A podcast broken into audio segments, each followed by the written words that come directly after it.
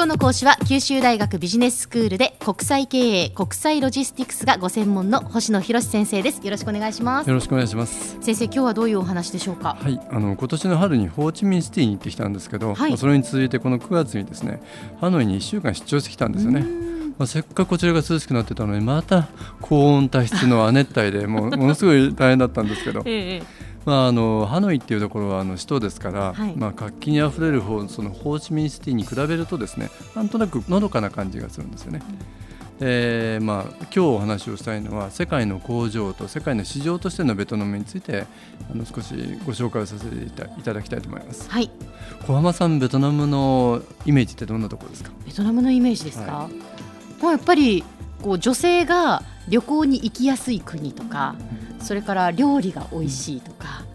青材とか、うん、そういうイメージが出てきますけど。そうですよね、あの観光としてもすごくいいイメージですよね、はい、あの進出する企業にとってもやっぱりイメージがよくいいようでそれはなぜかっていうとベトナム人ってとても勤勉で向上心があるとか親日的だとか言われるんですね、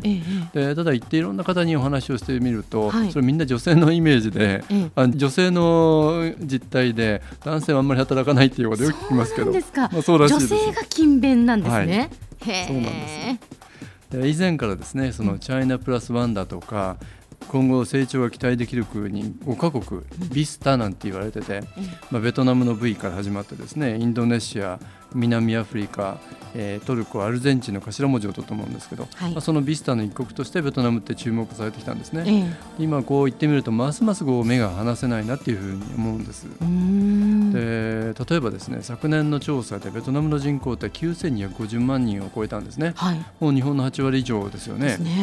でボストンコンサルティンググループの昨年の調査ではですね2020年にベトナムの富裕層と中間層を合わせるとあの3270万人に2020年になると。でそうすると先ほどの人口のも3分の1がですね、うん、その富裕層と中間層なんですね、うん、まあ、そうなるとますますその購買力が高まってくるわけで、うん、まあ、今でも大都市っていうのはもうあのバイクで溢れてるんですけど、まあ、今いいバイクを持つってことは一つのステータスみたいなんですけど、まあ、今後ですねもっとこの違う方向に行くのかなと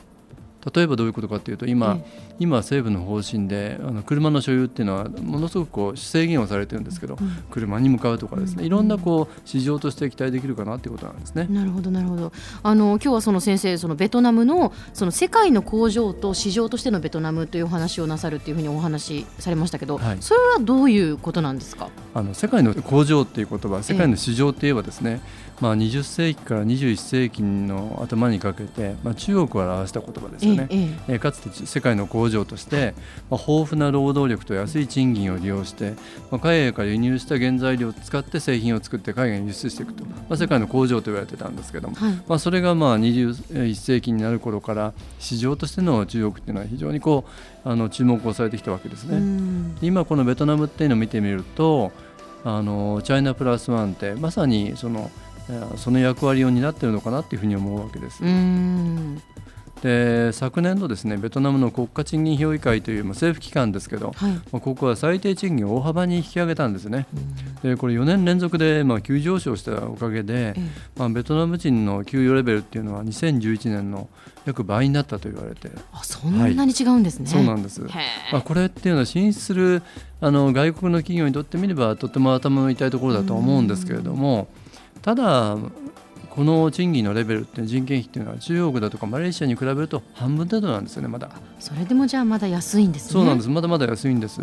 でまあ下を見ればきりがないというかあのアジアでもミャンマーとかバングラデシュっていうのはさらに賃金が低いところなんですけど、まあ、そう考えてみると、まあ、中国ほど高くはない、うん、えー、ミャンマーバングラデシュほど安くはない、うん、でそうするとこのベトナムの位置づけっていうのはちょうど中間あたりにあって、えあのただただ安いために安いから進出するんじゃなくて、うん、もう先ほどお話したような手先は企業だとか、まあ、そう勤勉だということでですね、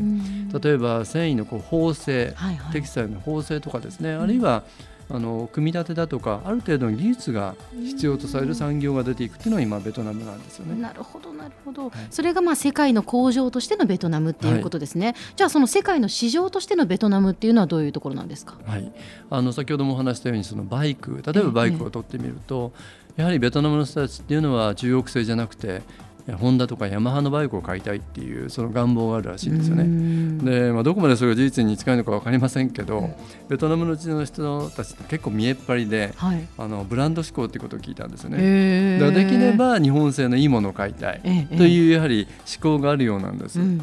で明日の番組でもちょっとあの詳細についてお話をしたいと思うんですけど、はい、あの TOTO の衛星陶器便器だとかあの洗面台ですよね。これ明らかに中国だとか地元の製品に比べて高いんですけど、できればそれを買いたいっていうのがベトナム人の人たちあるんですね。で、まあ、そう考えると TOTO の製品っていうのは現地で生産されたものの半分が日本に輸出されて半分が国内で消費されてるんですけど、この富裕層と中間層が増えてくればもっともっとこの消費が現地で増えてくるっていうことですね、つまりしあの市場としてのベトナムということです。ですよね。だって9000万人を超えるベトナムの人口、で2020年にはその3分の1が富裕層と中間層になるであろうということですからやっぱり大きなマーケットっていうことになりますよね。そうですよね。では先生今日のまとめをお願いします。はいえー、ベトナムは今この生産拠点としての性格に加えてその人口が9000万を超えるということでさらに所得が上がってくるということで今後市場としても大いにこう期待ができるということになるわけですよね。はい、で以前からもこうあのこの放送でも話をしてますけれども、うん、あのベトナムっていうのは九州にとって非常にこう緊密な関係のある場所です。えー、ですからあの九州の企業も進出してますしこれからもその可能性のあるところなんで。あの大いに期待できるなと思います。そうですね、はい、今後ますますやっぱりその日本と、まあ、九州とベトナムってこう身近な関係になっていきそうですね。そうですね、えー、で明日はですね、はい、あの九州からまさにベトナムに進出している企業で、うん、北九州に本社を持つ TOTO さんとその高木という会社この2つのあの実際の例をお話をしながらもう少し詳しくお話をしていこうかなと思ってます。はい今日の講師は九州大学ビジネススクールで国際経営国際ロジスティクスがご専門の星野博先生でした。どうもありがとうございました。どうもありがとうございました。さてビビックモーニングビジネススクールはブログからポッドキャストでもお聞きいただけます。ビビックモーニングビジネススクールで検索してください。お相手は小浜もとこでした